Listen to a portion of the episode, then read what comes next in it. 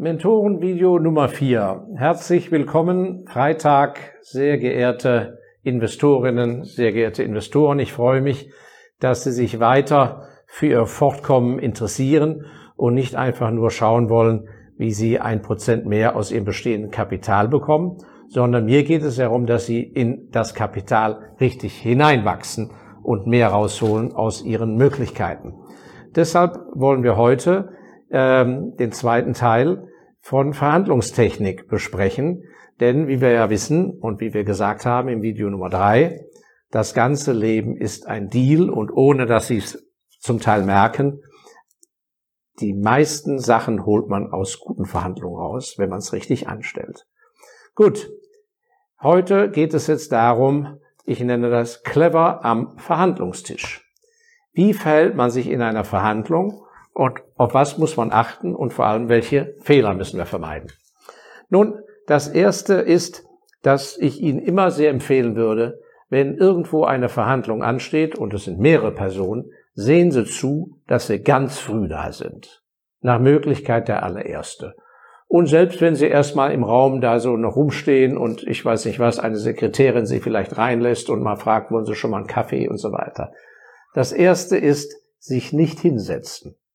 Wenn Sie als Erster in einem Verhandlungsraum sind, dann steht man und empfängt die Leute, die dann reinkommen. Und das ist ein unschätzbarer Vorteil. Es gibt nichts Schlimmeres, als, als, als letzter in einen Verhandlungsraum reinzukommen. Da sitzen schon acht Leute am Tisch und Sie sind der Letzte. Es ist schön, dass Sie da sind. Bitte nehmen Sie Platz, wir legen los. Dann haben Sie an sich schon verloren. Sind Sie ganz früh da und stehen da dumm rum, dann können Sie alles beobachten. Da sehen Sie, ob einer mit ungeputzten Schuhen reinkommt. Sie sehen, ob der, was für eine Körpersprache der hat. Kommt der mit eingeducktem Kopf? Nachher, wenn der bis zum Bauchnabel am Tisch sitzt, kriegen Sie gar nichts mit, ob der mit den Beinen hibbelig ist oder nervös. Es kommt auf jedes Detail an, damit Sie Ihre Verhandlungspartner oder Gegner oder wie auch immer, dass Sie ein Gespür für das Ganze kriegen. Und selbst wenn Sie die Pappenheimer schon kennen, ist es wichtig zu sehen, in welcher Tagesverfassung sie sind.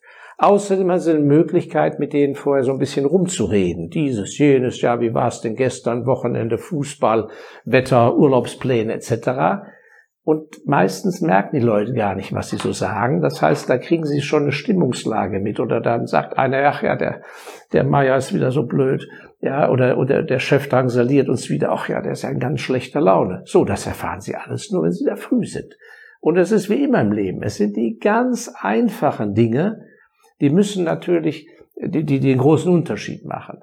Und die müssen bei Ihnen in Fleisch und Blut übergehen. Es ist ja nicht, dass Sie mit dem Zettel da in, in den Verhandlungsraum reinmarschieren und schreiben, so, ich muss jetzt mich so verhalten und hier stehen. Nein, das muss in Fleisch und Blut übergehen. Das muss einfach normal sein, dass Sie da clever sind und dass Sie so mitkriegen, was da eigentlich Sache ist. So. Das ist der erste wichtige Punkt, so simpel der klingt.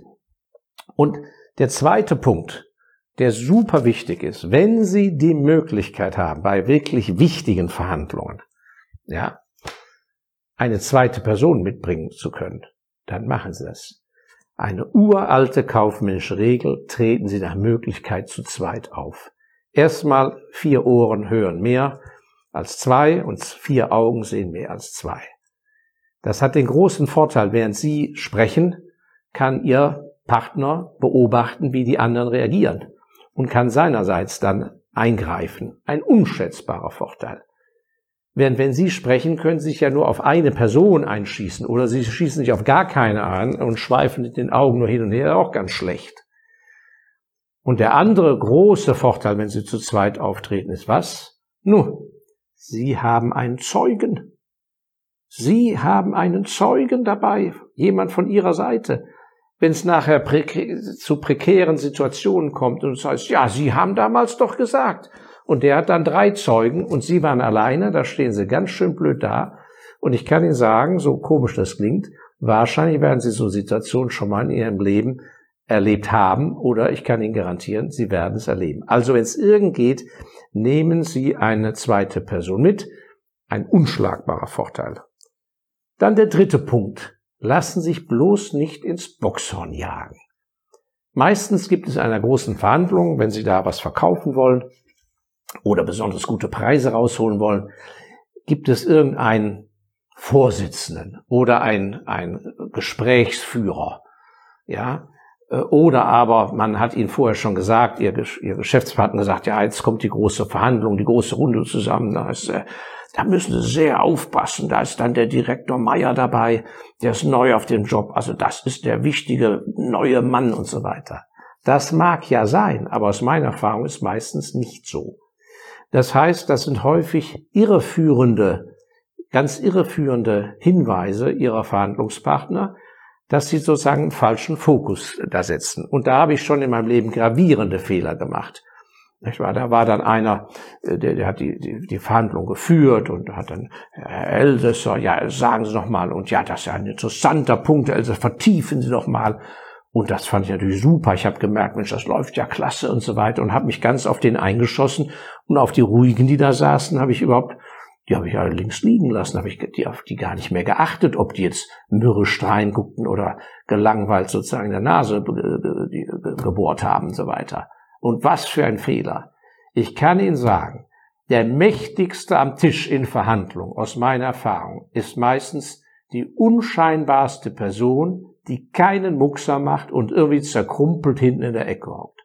Das habe ich x-mal in meinem Leben erlebt und deshalb, ich habe es ja im Mentorenvideo Nummer drei im Vergangenen erwähnt, ist die Vorbereitung, die Sie treffen müssen, so wichtig, dass Sie richtig viel wissen.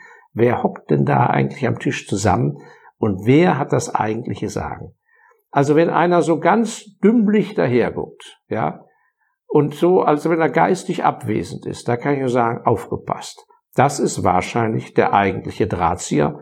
Häufig ist es zum Beispiel dann äh, die Eigentümerin oder der Eigentümer, ja, oder der Großonkel vom Neffen. Der Neffe ist zwar der Generaldirektor, aber das Vetorecht hat immer noch der Onkel.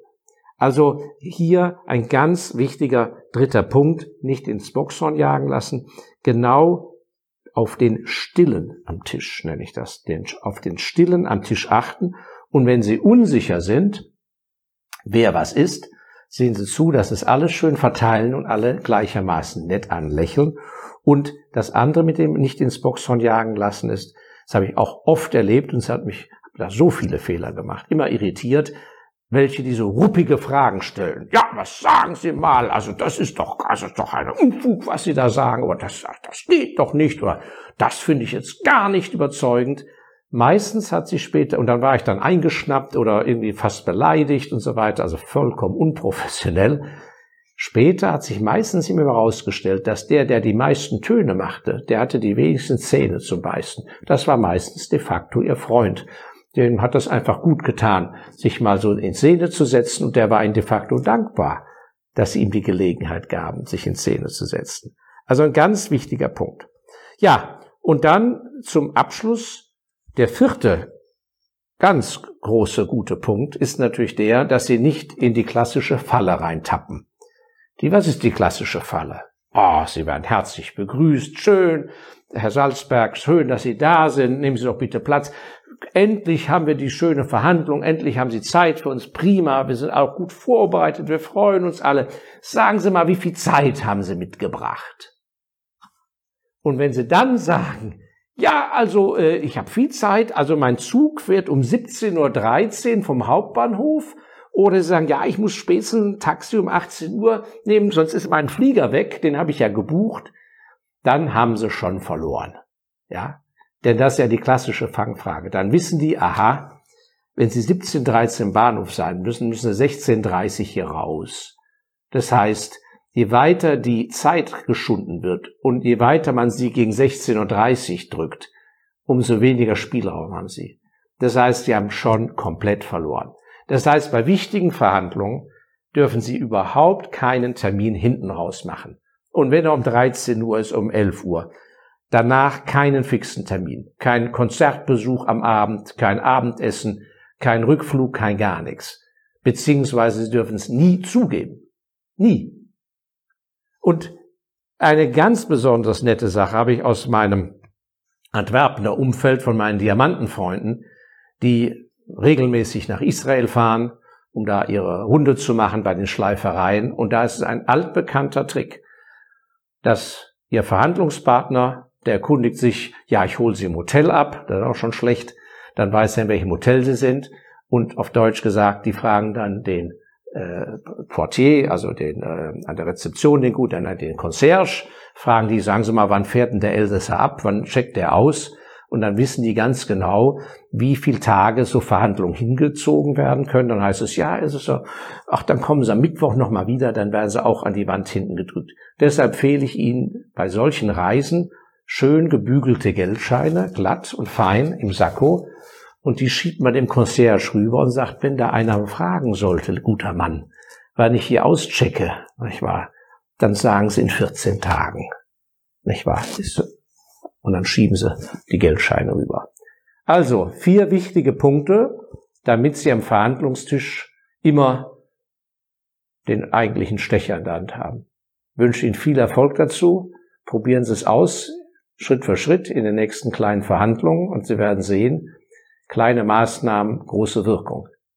Gut, in diesem Sinne hoffe ich, dass wir uns nächsten Freitag wiedersehen können zum Mentoren-Video Nummer 5. Wenn Sie Fragen haben, bitte keine Hemmungen, wenden Sie sich an meinen Kollegen Herrn Kolbe oder auch an mich. Daten sind hinten eingeblendet. Und ansonsten, äh, wenn Sie Fragen äh, weitergehender Natur haben, äh, beschäftigen Sie sich ruhig mal mit dem Thema. Es gibt viele Bücher, die man zu dem Thema Verhandlungen lesen kann. Da gibt es sicher noch den einen oder anderen Gedanken, aber ich werde auch zum Verhandlungsthema noch ein, zwei Punkte bringen. Also, auf nächsten Freitag alles Gute. Auf Wiedersehen.